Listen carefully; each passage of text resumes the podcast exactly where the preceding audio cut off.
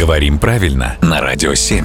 Володя, доброе утро. Доброе утро. Ты знаешь, с тех пор, как мы с тобой начали э, вместе вести рубрику «Говорим правильно», кажется, у меня появилась суперсила. Обострился слух, и я подслушиваю чужие разговоры и нахожу там порой совершенно потрясающие произношения, которых я никогда ранее не слышал. Ну, например, недавно в разговоре услышал «мастерски» вместо «мастерски». А на самом деле мастерские это как раз строгая норма и образцовое произношение. Кажется, у меня неприятности. Тебе нужен патронус. Не только суперсил, но и патронус нужен сейчас. А, Хотя словари фиксируют оба варианта, и мастерские, и мастерские, и, возможно, в живой речи даже мастерски можно встретить чаще.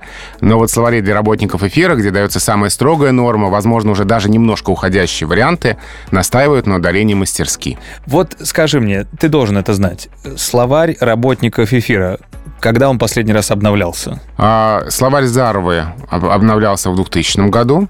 А Словарь трудностей русского языка для работников СМИ Штудинера — это 2016 год. То есть тот 20 лет, этот 4 года. За это время, это достаточное время, чтобы все изменилось? Ну, как правило, нет. Мгм. Обычно нужен больший срок. Значит, все-таки запомню. Мастерски. Спасибо, Володя.